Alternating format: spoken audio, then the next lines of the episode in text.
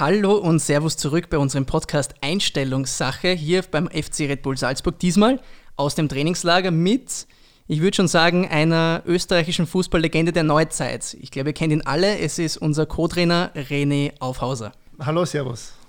Ja, schön, dass du da bist. Ähm, wir sprechen heute im Trainingslager hier in Bramberg. Es ist Tag 3, denke ich, dass wir da sind. Wie läuft es so im Team mit euch? Wie ist es wieder mit den Jungs gemeinsam zu sein nach einer Sommerpause, die so lang nicht war?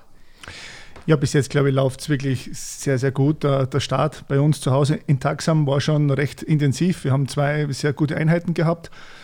Ähm, nach einer ja, Corona-Testphase und nach einer m, Testphase in puncto Ausdauer, Krafttests und so weiter haben wir dann am Platz am Freitag dann begonnen und ähm, ja, sind jetzt eigentlich froh, wieder hier zu sein, haben sehr, sehr gute Verhältnisse hier und ähm, kennen das ja schon aus dem letzten Jahr und äh, freuen uns natürlich hier äh, in Bramberg so gut aufgenommen worden zu sein. Ja, es freut uns auch immer da zu sein, ist ja eigentlich ein Top-Umfeld. Viele internationale Clubs kommen ja auch gern hierher, heuer eher weniger aufgrund äh, von einer globalen Pandemie, die sich leider ja auch im Fußballgeschäft ja, wie wir wissen, ziemlich breit gemacht hat. Äh, es freut einen natürlich auch immer wieder, die bekannten Gesichter zu sehen, wenn sie zurückkommen. Manche kommen verändert aus der Sommerpause zurück, manche komplett gleich. Und ähm, ein Aspekt, den kann ich mir jetzt einfach nicht verkneifen, weil es äh, davor schon so auffällig war. Einige sind mit neuer Frisur zurückgekommen. Und ein Podcast-Gast, den wir vor zwei Podcasts hatten, das ist der Albert Walci, der hat gesagt, ja, ich würde ja auch so gerne meine Frisur verändern und meine Teamkollegen sagen immer, ich soll mal andere Frise machen. Und wenn ich mal aber meine, meinen Haarschnitt verändern werde, dann werde ich so machen wie der Aufi und werde mal lange Haare wachsen lassen. Jetzt gibt es auch schon den Faki, der mittlerweile mit Haarreifen herumrennt und der andere. Siehst du dich so ein bisschen als Vorbild, was die Frisuren angeht? ja, schauen wir mal. Also Vorbild glaube ich nicht, aber äh, ich, ich habe das schon gehört von Albert, dass er sich jetzt einmal die Haare, die Haare jetzt äh, länger jetzt machen lässt. Und ähm, ja, man sieht beim Faki jetzt mit seinem, mit seinem Haarreifen, da hat er jetzt immer wieder Schwierigkeiten im Training, wo ihm ab und zu dann aufgeht, wo er dann äh, verliert. Und beim Albert wird es auch noch, glaube ich, ein paar Wochen dauern, wo er dann auch mehr mit Haarreifen laufen muss. Und ähm, ja, schauen wir mal, äh, ob Ihnen dann die Frisur auch annähernd so, so steht. ja, darauf werden wir gespannt sein. Was Albert Walschi angeht, wissen ja wahrscheinlich die wenigsten, gleicher Geburtsort wie du, oder? Volzberg. Richtig, ja. Wir kommen beide aus der Weststeiermark und äh, er ist auch in Volzberg geboren, glaube ich. Ja. Und ähm, ja, er ist auch in der Weststeiermark aufgewachsen. Und äh, ja, es gibt ja ein, ein, paar nette Geschichten bei dem Fußballplatz, wo mein Vater eigentlich äh, aufgehört hat zu spielen. Ganz in der Nähe äh, ist er dann eigentlich aufgewachsen. Und ähm, ja, von daher äh, habe ich das nicht ganz genau gewusst, wo er dann oder wo er zu Hause ist. Hm. Das heißt, du hast auch eine Fußballer-Vergangenheit schon über Generationen. Dein Vater war Fußballer. In Maria Lankowitz muss das gewesen sein, dann nehme ich an. Genau, ja. Also er hat da bei dem Verein aufgehört zu spielen. Er hat auch äh, in Köflach gespielt, Volzberg gespielt und äh, ähm, ja, so ist man dann eigentlich selber auch als Kind dann zum Fußball mitgenommen worden. Und äh, er hat dann seine aktive Karriere eben äh, in Maria Lankowitz äh, aufgehört zu spielen. Ja. Es ist ja auch so, dass es ähm, natürlich bei dir noch eine andere Generation war an Fußballern. Es waren diese Leistungszentren noch nicht da. Man ist ein bisschen anders zum Fußballer geworden zu deiner Zeit, aber dennoch, wenn man deinen Karriereweg nachvollzieht, du hast jetzt nie irgendwo in einer hochdekorierten Jugend von einem Bundesligaverein gespielt, sondern hast dich eigentlich in, bei deinem lokalen Verein sehr lang gehalten, bist dann in die Regionalliga gegangen. Und ähm, ich habe mir sagen lassen, dass es so war, dass du ja eigentlich mit einem anderen Karriereweg gerechnet hast und du warst in der HTL in Weiz. Wer die geografischen Begebenheiten in der Steiermark jetzt nicht so kennt, Köflach und Weiz ist jetzt nicht ganz nebeneinander. Es ist eine gute Autostunde. Wenn man in die HTL geht, hat man noch gar kein Auto. Wie hast du das geschafft, dennoch dem Fußball treu zu bleiben und gleichzeitig im Internat in Weiz zu wohnen? Also das ist irgendwie, also für mich geistig ist das sehr schwer möglich, dass man dann noch Fußballer wird. Ja, das ist, glaube ich, sicherlich etwas ähm, speziell gewesen bei mir, keine Frage. Ähm, ich habe selber immer als Kind äh, sehr, sehr viel Sport gemacht, sehr, sehr, viele Sportarten gemacht und äh, habe mir dann einfach dann, äh, ja, wie es dann zu dem Thema gekommen ist, äh, in die Oberstufe zu gehen, dazu entschieden, die HTL zu machen in Weiz. Und ähm, dadurch, dass das 80 Kilometer auseinander liegt, haben wir uns dann doch entschieden, ja, dass man dort natürlich dann auch in, in das dortige Schulinternat geht, in das Kolpinghaus Weiz. Und das war eben direkt an, dieser, an diesem Schul, Schulzentrum angelegt. Und äh, wir haben dort in diesem Internat sehr, sehr viele Sport, Sportmöglichkeiten gehabt. Äh, Tennis, Volleyball, Basketball ähm, und äh, haben, haben natürlich auch dann im Heim immer wieder gekickt. Und ähm, geschuldet eben, dass eben damals noch ja, die Schule gedauert hat von Samstag oder von Montag bis Samstag, war ich eigentlich in einem Alterssegment von, von 15 bis 19 eigentlich nie beim Fußballmannschaftstraining, sondern haben, haben eigentlich selber, selber im Sport gemacht, selber trainiert. Bin aber immer wieder dem Fußball treu geblieben bei meinem Verein Thomas bei Köflach und habe dort einen großen Förderer gehabt, der mich dann recht früh zur Kampfmannschaft genommen hat, als ganz junger Spieler mit noch knapp 16 Jahren und habe da eigentlich dann schon ja, mir, äh, oder meinen Mann stehen müssen mit knapp 16 und dann 16, 17 Jahren. Und da hat mir immer wieder das, ja, ähm, hat mir immer wieder Zeichen gegeben, dass ich, dass ich auf, einem guten, auf einem guten Weg bin, dass ich, dass ich immer wieder auch fleißig gewisse Sachen trainieren soll. Habe äh, dadurch, glaube ich, auch gelernt, äh, selbstständig zu arbeiten. Dem, glaube ich, geschuldet ist es dann so weit gekommen, dass man dann doch äh, ja, äh, als 19-Jähriger zu einem Probetraining gekommen ist in die Bundesliga und dann doch drei oder vier Jahre schon Männer, Männerfußball gewohnt war. Und das, glaube ich, dann schlussendlich der große Vorteil war damals. Das heißt dann aber auch, dass du eigentlich nicht mit der Mannschaft trainiert hast, am Wochenende dann nach Hause gefahren bist, nach Köflach. Dann hat dich der Trainer von der Kampfmannschaft mit 16, 17 Jahren da reingeschmissen und hat gesagt, komm, Aufi, mach einmal. So ungefähr, ja. Aber ähm, wir haben dann immer wieder natürlich die ganzen Ferienzeiten trainiert. Wir haben äh, ja dann Weihnachtsferien, Osterferien trainiert. Und, ähm, aber es stimmt, äh, unter der Woche habe ich eigentlich kein normales Mannschaftstraining gehabt. Wir haben, wie gesagt, bei uns im Internat Sport gemacht. Ich habe sehr, sehr viel Volleyball gespielt. Wir haben im Internat sehr, sehr, sehr viel Fußball gespielt, aber das war halt wie, wie man halt so schön sagt, kicken gegangen. Diese ähm, Multisport-Ausbildung äh, war dann, glaube ich, auch immer wieder, immer wieder gut und das war, glaube ich, dann dieses Gesamtpaket, diese gesamtsportliche Ausbildung, die es mir dann doch ermöglicht hat, glaube ich, dann am Wochenende doch auch in der ja, vierten und dritten Liga dann spielen zu können. Der Schritt, na, bevor ich das anspreche, eigentlich noch ein wichtiges Detail. Du hast ja dort auch mit Matura abgeschlossen, Elektrotechnik, stimmt das? Ja. Wie viel könntest du heute noch? Also könntest oh. du einen, einen Raum verkabeln? Könntest du ein Licht installieren? Also das schaffe ich noch. Lampen, äh, Lampen deinstallieren, installieren schaffe ich glaube ich noch mit ein, zwei Schaltern. Aber Regeln und Steuern, also ja, das ist glaube ich jetzt uh, schon zu lange her. Das Wichtigste ist ja immer URI, oder? Das, das, das, muss man wissen. Das muss man wissen, genau. genau. Das reicht dann schon. Ja. Also für die, die es nicht wissen, äh, wie geht die Formel nochmal? U ist gleich R mal, mal I. I. Ja. Das ist Widerstand mal Strom. Widerstand ist die Spannung. Ist die Spannung. Na bitte, wieder was gelernt. Und was, ist, was sind die Einheiten? Die, der Widerstand ist Ohm, ist oder? Ohm, die Spannung ist klar, ist, ist Volt. Ist Volt. Und Strom. Und Strom, dich jetzt. Ähm, Ampere. Richtig. Aha, bitte. Bin ja auch HTL gebildet, ja, allerdings Bautechnik. Also das war jetzt schon das Zusatzplus. Das habe ich nicht wissen müssen, aber ich habe es trotzdem gewusst. Der Weg dann hat dich dann trotzdem in die Bundesliga geführt. Da gibt es, glaube ich, auch eine Geschichte dazu, dass ja der dein Förderer bzw. dein Entdecker so ein bisschen. Mhm. Der Werner Gregoritsch war, der die Amateur-Landesauswahl der Steiermark trainiert hat oder einberufen hat. Ah, richtig, ja. Ich meine, es war so, mein, mein damaliger Trainer bei Köflach war der Gerd, Gerd Alfred. Der ist jetzt momentan aktuell, glaube ich, Sportdirektor beim GAK. Und der hat mich damals eben gefördert bei, bei Köflach. Und ähm, ähm, sowohl ähm, der Alfred als auch der Werner haben sie eben gekannt und ähm, ja, ich habe damals Auswahl gespielt, diese Amateur-Steiermark-Auswahl, wo, glaube ich, dann die Spieler aus den verschiedenen Vereinen der Landesliga, Regionalliga und vielleicht sogar auch Oberliga damals nachher noch eben äh, zusammengeführt wurden.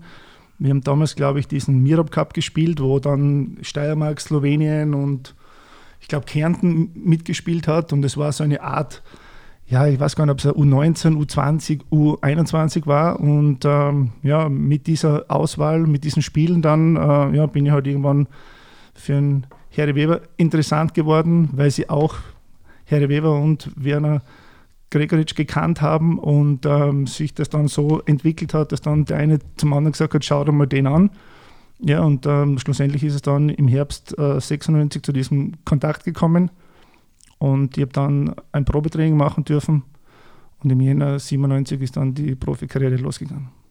In Salzburg und das war ja damals auch ein Riesenrenommee, wenn man dort spielen konnte. Da gab es ja Spieler wie äh, Feiersinger, Konrad und wie sie alle hießen. Also es war wirklich eine, eine, starke Truppe. Auch bist du in die Meistermannschaft damals gekommen? Also sind in der Vorsaison Meister geworden?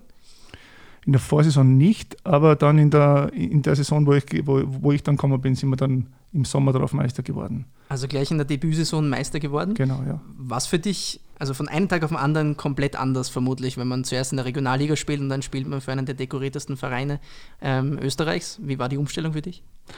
Ja, es war natürlich selber etwas ganz Besonderes, weil wir, also, weil wir sie waren ja damals 94 im UEFA Cup Finale, haben 95 Champions League gespielt und äh, ich war damals 16, 17 äh, Jahre alt und wir haben uns das ja damals im Schulinternat wie so viele andere fußballbegeisterte Fans natürlich selber im Fernsehen, im Fernsehen angeschaut und dann ist man plötzlich eineinhalb Jahre, knapp zwei Jahre später, dann steht man mit den Spielern am Platz, das war, war schon damals top und äh, der ganze Aufstieg war natürlich schon sehr, sehr steil und äh, es ist ganz viel äh, passiert in dem ersten Jahr. Ähm, aber ähm, es waren ja damals noch zwei junge Spieler mit mir äh, damals äh, im Verein. Das war der ähm, Gernot Blasnecker und Robert Ibertsberger, denke ich.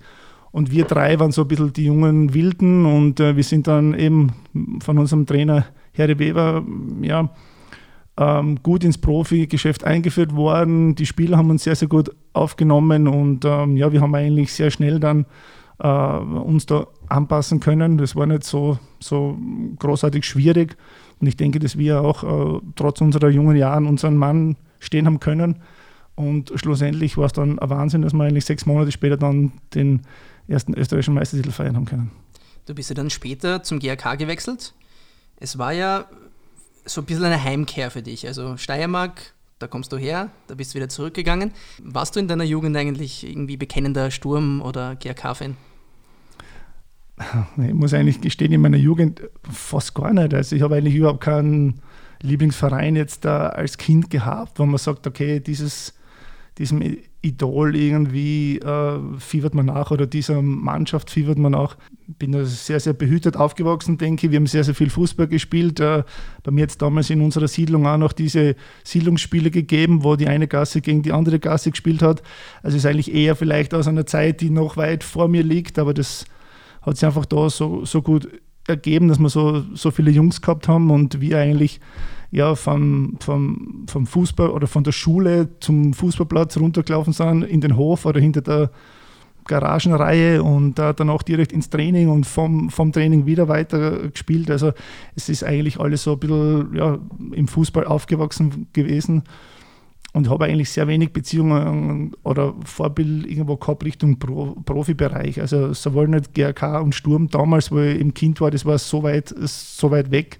Es war eher der Fußballplatz vom äh, Vater dann, wo man dann Köflach war, in Volzberg, in Bernbach und da überall dann vielleicht mit dabei war. Und ähm, wir waren da so eine große Gruppe von Kindern, die dann eigentlich ja, die, die diese, diese Ju ähm, Jugendzeit hauptsächlich am Fußballplatz und Tennisplatz ver verbracht haben. Das heißt, ähm, eigentlich da keine emotionale Bindung. Du bist dann trotzdem zum GRK gewechselt und hast dort unter Walter Schachner trainiert. Und ich glaube, es gibt ein Zitat von dir, wo du gesagt hast, dort hast du das fußballerische Denken in der Theorie so richtig gelernt von Walter Schachner. Was hat den so gut gemacht? Ja, war schon damals. Ich meine, ich glaube auch äh, aus seiner Schlusszeit in Italien sehr auf das 4 für 2 fokussiert. Hat das, glaube ich, auch taktisch sehr, sehr, sehr gut umsetzen, vermitteln können, auf die Mannschaft übertragen können. Und äh, äh, wir sind damals, glaube ich, mit ihm äh, als Mannschaft gereift, gewachsen. Wir sind, glaube ich, eher äh, zu Beginn eine durchschnittliche Bundesligamannschaft ge gewesen und haben uns dann doch auch äh, ja, mit seinem ganzen Trainerteam, der das sowohl im athletischen Bereich sehr, sehr, sehr gut für schon damalige Verhältnisse ge gearbeitet hat, als auch taktisch ähm, ja, haben einfach dann eine gewisse Stärke entwickelt, die dann ja ähm, zweieinhalb Jahre oder drei Jahre später dann auch dann da, damals dann ja, in der Vereinsgeschichte, äh, wo wir dann zum ersten Mal Meister waren und dann schlussendlich auch das Double geholt haben. Und ihm hat das einfach ausgezeichnet, dass er den Fußball relativ simpel gesehen hat, sehr, sehr viele Dinge einfach gemacht hat und ähm, ja, den Spielern trotz immer, trotzdem immer wieder auch Freiheiten gelassen hat. Ist ja auch deine Position gewesen, glaube ich, die in einem 4-4-2 immens wichtig ist. Also zentral hast du gespielt neben Ammerhauser, kann das sein? Nein, der Martin war eher außen. Der Martin war im 4-4-2 eben links außen, aber wir waren in der Mitte eben mit Spielern wie Gernot Zick, mhm. Muratovic. Ähm, ja, die haben damals eher so die Doppel-6 begleitet. Mhm. Was für euch eigentlich überraschend, als ihr der Meister geworden seid? Es war ja dann relativ knapp noch am Ende, glaube ich, ein oder zwei Punkte vor der Austria. Und meine, so überraschend vielleicht auch nicht, zumal ja ihr in der Vorsaison hinter der Austria knapp Vizemeister geworden seid. Aber dass der GRK einmal österreichischer Meister wird, nämlich zum ersten Mal in der Clubgeschichte, das war dann doch eher äh, vielleicht überraschend oder für euch gar nicht. Wie war das? Ja, damals schon, weil natürlich Austria Wien der große Favorit war. Mit, äh, das war die, die Zeit von Frank Stronach. Sie natürlich auch äh, vom Kader her, von, von, den finanziellen, von den finanziellen Möglichkeiten in Österreich das, äh, ja, oder die Top-Mannschaft waren. Und wir uns dann eigentlich, ja, ja, wie gesagt, im zweiten Jahr dann schon extrem gesteigert gehabt haben und der Meistertitel kam dann zu diesem Zeitpunkt schon überraschend, aber ich denke, ja, so wie das vorher, vorher eben gesagt habe, dass sich die Mannschaft so gut entwickelt hat. Der Kader ist über weite Strecken zusammengeblieben und es war kontinuierliche Aufbauarbeit. Und äh, schlussendlich dann, ja, zwei, drei Jahre später, haben wir durchaus auch international mithalten können. Ja, der, ihr wart ja die Mannschaft, die Liverpool in Liverpool geschlagen habt. Und das haben wir ja in der vergangenen äh, Saison versucht zu wiederholen. Knapp nicht gelungen, aber dennoch ein legendäres Spiel. Äh, England ist ja auch das nächste Stichwort, weil es kursieren Gerüchte, du hast dich für Salzburg entschieden, obwohl du zu Fulham, glaube ich, was gehen hättest können. Stimmt das? Ja, es waren in, die, in dieser Transferzeit im Sommer waren, waren Interesse da von Fulham und von Everton, glaube ich auch. Und ähm, es hat sehr, sehr viel Kontakt schon gegeben. Und es war natürlich zur damaligen Zeit äh, als Österreicher ganz, ganz schwierig, in, ins Ausland zu wechseln. Und zumal natürlich England war immens schwer auch und ähm, habe natürlich selber versucht, bis zum Schluss alles natürlich äh, zu machen, um wirklich diesen Transfer zu machen. Aber es, es hat sich dann einfach länger hingezogen, als es uns dann lieb war. Und äh, wir dann irgendwann einmal die Entscheidung treffen haben müssen, ja, wartet man noch immer weiter ab oder sagt man, okay, man macht den Wechsel nach Salzburg. Es war ja dann am Anfang auch so ein bisschen ähm, ich glaube, man hat FC Hollywood dazu gesagt, eine Multikulti-Truppe, sehr viele Spieler von sehr vielen verschiedenen Orten in Salzburg, ein bisschen eine Selbstfindung, könnte man sagen. Und du warst, glaube ich, bei der ersten Meistermannschaft der einzig dauerhaft eingesetzte Österreicher in der Truppe. Äh, wie hast du damals die Zeit so empfunden? Weil du ja ähm, glaube ich, auch so der Einzige warst, der dann im österreichischen Nationalteam von, von den Salzburgern eine Rolle gespielt hat. Später ist der Marc Janko dazugekommen, aber so in der ersten Phase von den ersten ein, zwei Jahren. Ähm, es muss schon ein wildes Projekt gewesen sein damals, oder? Ich denke, es war auch nicht leicht. Ich denke natürlich, dass da der Kader einen ganz, ganz großen Umbruch machen hat müssen. Ähm, ja, es sind sehr, sehr viele neue Spieler zusammengekommen in den ersten Jahren es war natürlich ähm, auch immer wieder schwierig, weil du in jedem Jahr oder in jedem Sommer teilweise sechs, acht, neun neue Spieler gehabt hast. Das war, war nicht leicht. Und ähm, man hat natürlich damals versucht, den anderen Weg zu gehen, versucht äh, immer wieder vielleicht auch Qualität zu holen oder teurere Spieler zu holen, internationale Spieler zu holen. Man hat eben damals auf diesen Weg gesetzt. Äh, ich denke trotzdem auch, dass wir damals durchaus auch äh, ja, gute Spiele abgeliefert haben. Ähm, kann, mich immer, kann mich immer noch erinnern, wir haben ja fast alles auf Kunstrasen gespielt. Wir haben zu Hause im Stadion eigentlich auch jeden internationalen, auch sei es Top-Gegner, schlagen können. Aber wir uns dann so plötzlich immer wieder schwer, schwer getan haben, weil wir dann aufs normale Grün wechseln haben müssen. Diese Schwierigkeiten haben wir teilweise in, in der Meisterschaft auch miterleben müssen. Aber international war es dann doch, es war immer wieder eine große, eine große Umstellung. Es äh, klingt jetzt vielleicht für für einen Laien schwer zu verstehen, aber es war wirklich äh, immer wieder eine große, eine große Umstellung. Ja. Zumal sich die Gegner ja bei uns auch immer wieder dann schwer getan haben. Also Du hast vorher angesprochen, dass du nach England hättest gehen können, dann hat sich das dann doch irgendwie zerlaufen und dass es nicht so einfach war für Österreicher ins Ausland zu gehen. Ich glaube, Roland Linz war damals bei Boavista Porto und dann gab es noch ein, zwei andere, die vielleicht in Deutschland zugegen waren, aber da war nicht so viel los und es war ja auch ähm, besonders schwierig in der Zeit fürs Nationalteam, so vor der Heim-Europameisterschaft, dadurch, dass man keine Quali gespielt hat, hat man wahnsinnig viele Plätze verloren in dieser internationalen Wertung und ich glaube, wir waren dann nicht mal mehr Top 100 mhm. und jeder hat uns vorhergesagt, ah, das wird absolute Katastrophe, Desaster, wir haben einmal die Europameisterschaft, wir schaffen es uns eh nicht zu qualifizieren, wir müssen schon austragen, damit wir überhaupt dabei sind. Und ähm, dann war dieses fast schon legendäre Trainingslager damals in Bad Tatzmannsdorf. Und äh, Josef Hickesberger war damals schon sehr zynisch, auch, glaube ich, ob der Kritik, die ihm die ganze Zeit entgegengekommen ist. Ähm, wie hast du das damals empfunden? Weil ich glaube, es war ja so, dass da 35 oder fast 40 Spieler hingefahren sind und am Ende ist er 23-Mann-Kader übergeblieben. Frankie Schiemer hat den Schnitt damals nicht geschafft. Du warst dabei. Wie war die Atmosphäre da drinnen? Weil ich das Gefühl hatte, äh, so ein bisschen, ich war damals auch noch sehr jung, muss man dazu sagen, aber ähm, so äh, ein bisschen ist natürlich die Euphorie da, dass wir das äh, daheim haben, aber auf der anderen Seite auch so ein bisschen die Angst davor, dass wir uns äh, in einer Gruppe mit Deutschland, Polen und Kroatien war es damals, dann doch sehr schwer werden verkaufen können. Also wir haben das damals als Spieler natürlich mitbekommen, klar, hautnah natürlich auch, dass die, speziell die zwei Jahre vorher ohne, ohne eben Quali-Spiele, die waren nicht leicht. Auch unsere Ergebnisse waren oder die Leistungen vielleicht auch waren zu Beginn wirklich auch schlechter. Aber wir haben uns dann, glaube ich, je näher es dann zum, zum, zum Start der Europameisterschaft gegangen ist, haben wir uns dann eigentlich schon immer besser gefunden. Und wir haben uns als Mannschaft auch gefunden, glaube ich. Und äh, wir haben das alles, alles natürlich mitbekommen, dass äh, viele, ja, teils negative Stimmen, Stimmen von außen aufs ganze Team eingefallen ist, auf den Teamchef, auf die Mannschaft, auf spezielle Spieler auch. Aber ich glaube, mit dem Beginn der, der, der, Schlussphase dann der Vorbereitung, weil wir, wir hatten ja doch, ich denke, vier oder fünf Wochen Vorbereitung in, in Österreich, äh, hat sich dann doch eine, eine Gruppe entwickelt, ähm, die dann, glaube ich, eine recht ordentliche EM spielen hat können.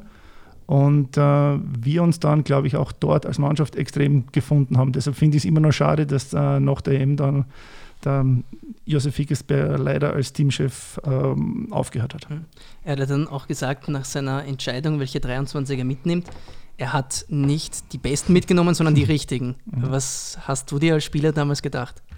Ich habe das als Spieler gar nicht so richtig äh, mitbekommen. Äh, jetzt mit einem großen Abstand, glaube ich, weiß schon, was er, was er eben damit meint, dass es oft auch darum geht, äh, gewisse ja, äh, taktische Varianten zu haben, auch ähm, dass die Stimmung im Team passt, weil man doch dann vier Wochen eben mehr oder weniger ja, ähm, eng eben zusammenlebt dann und dass auch dort die Mischung unter den Spielern dann passen muss. Ja? Und äh, ich glaube, äh, dass er das eben in, in dem Bereich so eben gemeint hat, oder bin mir eigentlich sicher, dass er so, so eben gemeint hat und nicht, dass er jetzt irgendwie absichtlich äh, irgendwelche Topspieler zu Hause lassen wollte. Und ich glaube, die Leistungen waren dann auch so, dass ihr euch den Respekt, den ihr vielleicht davor nicht bekommen habt, auch zurückgeholt habt. Und ich erinnere mich da immer noch an eine Situation, weil ihr, glaube ich, in dem Spiel dreimal in Slow Motion gelaufen ist, wie du gegen Deutschland ähm, was Bastian Schweinsteiger den Ball zwischen den Beinen durchgespielt hast. Und, und, und das ist dann ah, René Aufhauser, unglaublich, da typiert er den, den, den deutschen Youngster, damals war er noch jung, du auch noch. Und ähm, dann haben wir leider trotzdem verloren durch diesen Gewaltfreistoß von, ähm, von Michael Ballack da ins Kreuzig hinein. Ähm, am Ende des Tages war es dann, glaube ich, eine erfreuliche Europameisterschaft und ich schließe da auch gleich mit dem Quiz an. Wir haben drei Fragen vorbereitet und die erste richtet sich auch gleich in diese Richtung. Wer war denn der einzige Torschütze Österreichs? Gegen wen? Polen. Zu welchem Spielstand? 1-1. Alles richtig. Unglaublich, eins mit Sternchen. Ja, die zweite Frage wird allerdings ein bisschen schwerer, weil es auch schon ein bisschen weiter zurückliegt. Saison 2005-2006 war deine erste beim FC Red Bull Salzburg. Mhm. Wer war in dieser Saison der beste Torschütze bei unseren Roten Bullen. Das muss Alexander Zickler gewesen sein. Und das ist falsch. Nein. Alex Zickler neun Tore, Marc Janko elf Tore. Aber du Mark, kannst den, den, den, den Punkt zurückholen, wenn du mir sagen kannst, wer insgesamt Torschützenkönig der Bundesliga war in dieser Saison. Es waren zwei im Übrigen. Exequo mit 15 Toren. Ich gebe dir noch einen Tipp. Der eine war bei der Wiener Austria und ich glaube, der andere zu dem Zeitpunkt noch bei Ried. Gillewitz? Nein. Boah, das ist jetzt eine Frage. Wer war da bei Ried damals? Na, tut mir leid. Das waren Roland Linz und Sanel Kulic. Sanel Kulic. Ja, okay. Beide 15 Tore. Also viel musste man damals nicht treffen, um Torschützenkönig zu werden. Das hat der Erling schon im letzten Winter. Ähm, ja, und die dritte Frage, die traue ich dir allerdings zu. Du warst ja damals in der ersten ähm, Saison dabei, als der FC Liefering, unser Kooperationsverein, gegründet worden ist. Mhm. So ein bisschen als, ja, als Autorität da drinnen vielleicht, so um den Spielern so eine, eine Richtung zu geben, wie es ist, Profifußballer zu sein. Die meisten anderen waren ja sehr jung. Und es ist nur noch einer aktiv bei unserem Verein in Salzburg dabei. Wer ist es? Das ist natürlich nicht, äh, nicht schwer, das ist der André Ramalho. André Ramalho war damals schon in Salzburg bei unserem Kooperationsverein und heute natürlich Säule bei uns in der Mannschaft.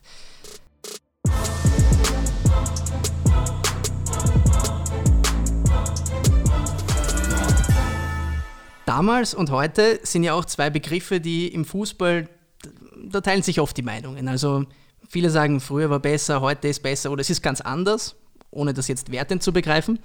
Du kannst es uns jetzt sagen, du bist heute Co-Trainer und damals warst du Spieler. Wie ist denn so die Atmosphäre heute in einer Kabine, in einer Mannschaftskabine und das Zusammenleben unter den Spielern im Gegensatz zu damals? Hat sich da viel verändert? Viele sagen, ja, rennen alle nur noch mit Kopfhörern herum und so.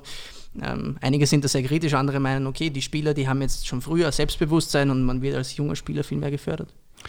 Naja, ich glaube, äh, das, was du jetzt ansprechen willst, glaube ich, mit Kopfhörer, Handy, das ist einfach jetzt Lauf unserer Zeit. Ich glaube, das ist einfach überall so, ob das jetzt in einem Bus ist, U-Bahn, ist es, ist es einfach so, dass man das vor 20, 25 Jahren logischerweise nicht gesehen hat. Aber in der Kabine, so die Stimmung selber in der Kabine, ich denke, es, es, es hängt immer davon ab, welches Klima, welche Atmosphäre innerhalb der Mannschaft herrscht. Ähm, ich habe immer wieder in meiner Karriere und in den verschiedensten Zeiten immer wieder eigentlich das Glück gehabt, da uh, unglaubliche Atmosphären gehabt haben, super Stimmungen gehabt haben. Ähm, auch wenn es vielleicht einmal sportlich schlecht gelaufen ist, dass man da immer wieder trotzdem zusammenhält, die Stimmung hoch, hochhält, auch wenn es vielleicht schwieriger äh, ist, es vielleicht der sportliche Erfolg au, ausbleibt. Aber ähm, ich denke, dass sich in dem Bereich nicht so viel verändert hat. Natürlich waren früher, glaube ich, auch die Hierarchien vielleicht strenger zwischen älteren Spielern, verdienstvolleren Spielern und die, die ganz jungen Spieler. Ich glaube, da war schon die Distanz viel, viel größer. Jetzt mit der Zeit, glaube ich, hat sie das ist ein wenig abgeflachter. Aber ähm, aus meiner Sicht ist es trotzdem umso, umso wichtiger, dass eine Mannschaft eine gewisse Hierarchie hat, wo eben Vorbilder drinnen sind in der Mannschaft, Führungsspieler drinnen sind, die dann schon auch den ganzen, den ganzen Kahn lenken können, ja, wo sich auch die jungen Spieler ein bisschen anhalten können. Und äh, wenn, wenn eine Mannschaft das hat, dann äh, glaube ich, äh, äh ist dann schon sehr, sehr viel äh, gemacht. Hm. Du warst Co-Trainer eigentlich jetzt für die letzten paar Jahre unter sehr vielen verschiedenen Trainern. Also du hast das Ganze unter Peter Zeidler gemacht, du hast das unter Oskar Kassier und so weiter und so fort, bis jetzt Jesse Marsch. Ähm, ist es für dich eigentlich von Vorteil, dass du äh, von so vielen Leuten auch was mitnehmen kannst? Also nimmt man da von jedem was mit und wird dadurch in Form eines vielleicht Mosaiks zu einem besseren, kompletteren Co-Trainer? Ich denke schon. Also ich glaube, äh speziell hier bei uns im Verein äh, genieße ich wirklich eine, eine Position von so vielen äh, internationalen Fachleuten lernen zu können. Und äh, ähm, ich glaube, es ist generell im Leben dann immer auch so, äh, wenn man mit Menschen zusammenarbeitet, dass man sich immer wieder dann ein paar Dinge abschaut, äh, ein paar Dinge hängen, hängen bleiben, wo man einfach merkt, ja, okay, das ist genau das, mit dem ich mich vielleicht auch selbst hundertprozentig identifizieren kann. Und das äh, versucht man sich so irgendwie vielleicht auch zusammenzubasteln. Ja. Und ähm, ich denke, das ist bei jedem, bei jedem Spieler vielleicht auch so, dass er von jedem Trainer was mitnehmen kann. Und das ist dann später dann in einer, in einer Trainerkarriere genauso, dass man, wenn, wenn man verschiedene Chefs hat, ähm, denke ich, dass man sich auch da immer wieder Teile abschauen kann. Oder wenn man, wenn man Cheftrainer ist und man hat verschiedene Mannschaften, verschiedene Clubs, dann denke ich, dass du dich da auch immer wieder ein paar Dinge dann ähm, mitnehmen kannst fürs Leben und dich dann so eigentlich dann äh, ja, in deiner Entwicklung als Trainer, als Mensch dann immer dann auch weiterentwickeln kannst. Viele denken ja, so ein Co-Trainer da sein, dass sie so ein bisschen Hütchen aufstellen und äh, das nachplappern, was der Trainer sagt, aber es ist ja mitnichten so. Und äh, ich schaue da sehr genau drauf. Ich sehe dich ja immer mit einem Headset herumlaufen bei Matches. Ich nehme an, du bist da mit den Spielanalysten verbunden, ist das richtig? Naja, jetzt da können wir das Geheimnis erlüften. Ich bin eigentlich mit dem Schiedsrichter verbunden und wir äh, kommunizieren eigentlich nur mit den vierten Offiziellen und Hauptschiedsrichtern. Na, also wir, ja, das äh, hat sich so mal, ich weiß gar nicht, wie, wie lange wir es jetzt machen. Ich glaube, jetzt das zweite Jahr, glaube ich, wo man dann auch, wo es ja erlaubt ist, auch diese technischen äh, Hilfsmittel anzuwenden. Das war ja nicht immer erlaubt, oder das war so eine Grauzone. Mittlerweile ist es eben erlaubt und es ist auch, glaube ich, ein wichtiger Punkt mittlerweile schon. Man, man soll es nicht über, übertreiben, aber ich denke trotzdem, ähm, bin immer mit unserem Videoanalysten, der eine etwas höhere Position hat, im Stadion verbunden und wir tauschen uns da ständig aus.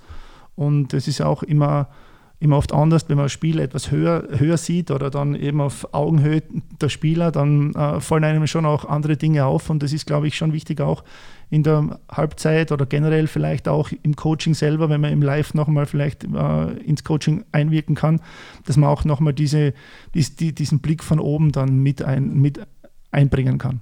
Was fällt da so in diesem äh, Chat, den ihr da habt, äh, gemeinsam? Also äh, geht es da darum, dass vielleicht die Viererkette zu hoch steht, zu tief steht, stellen wir um, welche Probleme haben wir? Sind das solche Dinge, die ihr da besprecht? Ja, oder auch äh, vom Gegner selber, was dann vielleicht wirklich so ganz, ganz spezielle Feinheiten vom Gegner, die wir vielleicht vorher nicht so äh, erwartet haben. Also viele machen ja logischerweise gegen uns vielleicht auch was anderes, als sie vielleicht gegen die anderen äh, zehn in der, in der Liga vorhaben. Also von daher müssen wir dann teilweise auch dann im Spiel dann vielleicht noch Kleinigkeiten, Kleinigkeiten umstellen.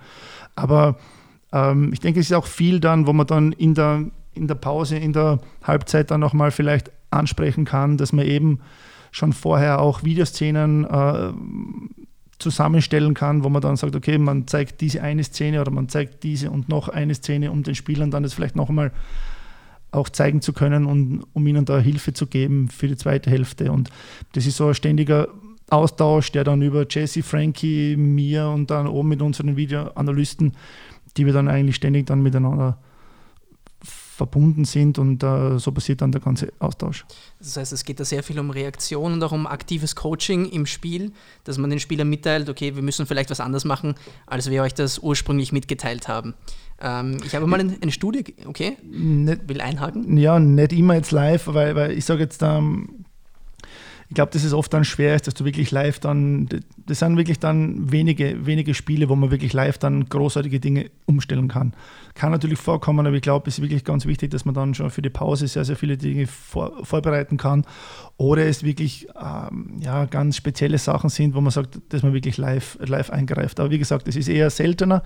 Wichtiger glaube ich dann, dass man dann äh, schon für die Pause dann das dementsprechend gut vorbereiten kann. Mhm so gesehen auch äh, sicher eine Thematik, die mir aufgefallen ist. Ich habe mal eine Studie darüber gelesen, dass es äh, offensichtlich nur ratsam ist, ganz, ganz wenig und partiell ähm, aktives Coaching während des Spiels zu betreiben, weil der Spieler, vor allem in der Hektik, in der er im, sich im Spiel befindet, sehr wenig aufnehmen kann. Ich glaube, es ist dann so am Ende ist dann gefallen, mehr als dreimal bringt nichts, weil sowas, also viel mehr kann ein Spieler gar nicht aufnehmen pro Halbzeit dreimal pro Halbzeit. Gibt es da Spieler, die sagen bewusst, ähm, bitte sagt mal alles, was ihr mal sagen könnt, und andere, die sagen, hey, lasst mich eher lieber in Ruhe, ich muss in meiner äh, Zone bleiben und äh, nur wirklich das, was notwendig ist? Ich glaube schon, dass es da Unterschiede gibt bei den Spielern. Der eine Spieler braucht vielleicht auch vorher mehr, mehr Informationen über den Gegner, über sich selber, über, über unser Spiel, über, über vielleicht äh, kleine Details für das Spiel.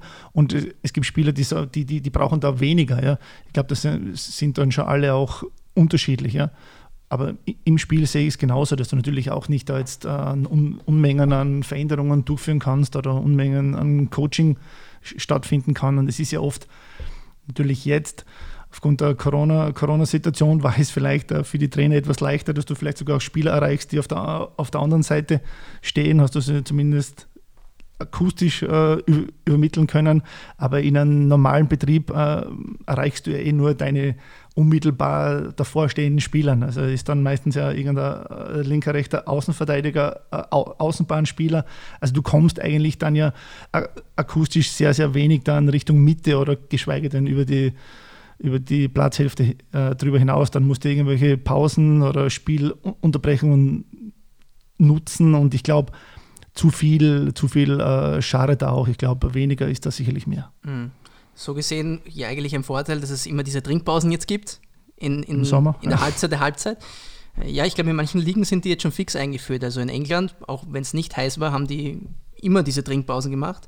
Und darüber hinaus eben, dass man da mit den Spielern so direkt kommunizieren kann, wenn keine Zuschauer da sind, was sich ja wieder ändern wird, wenn im September Zuschauer kommen dürfen. Zwar nur 10.000, aber es wird wieder besser. So gesehen können wir den Podcast dann schon langsam zu einem Ende bringen, mit vielleicht einer Vorausschau, nachdem wir uns jetzt in einer Zeit befinden, wo man so gerne Pläne für die zukünftige Saison schmiedet.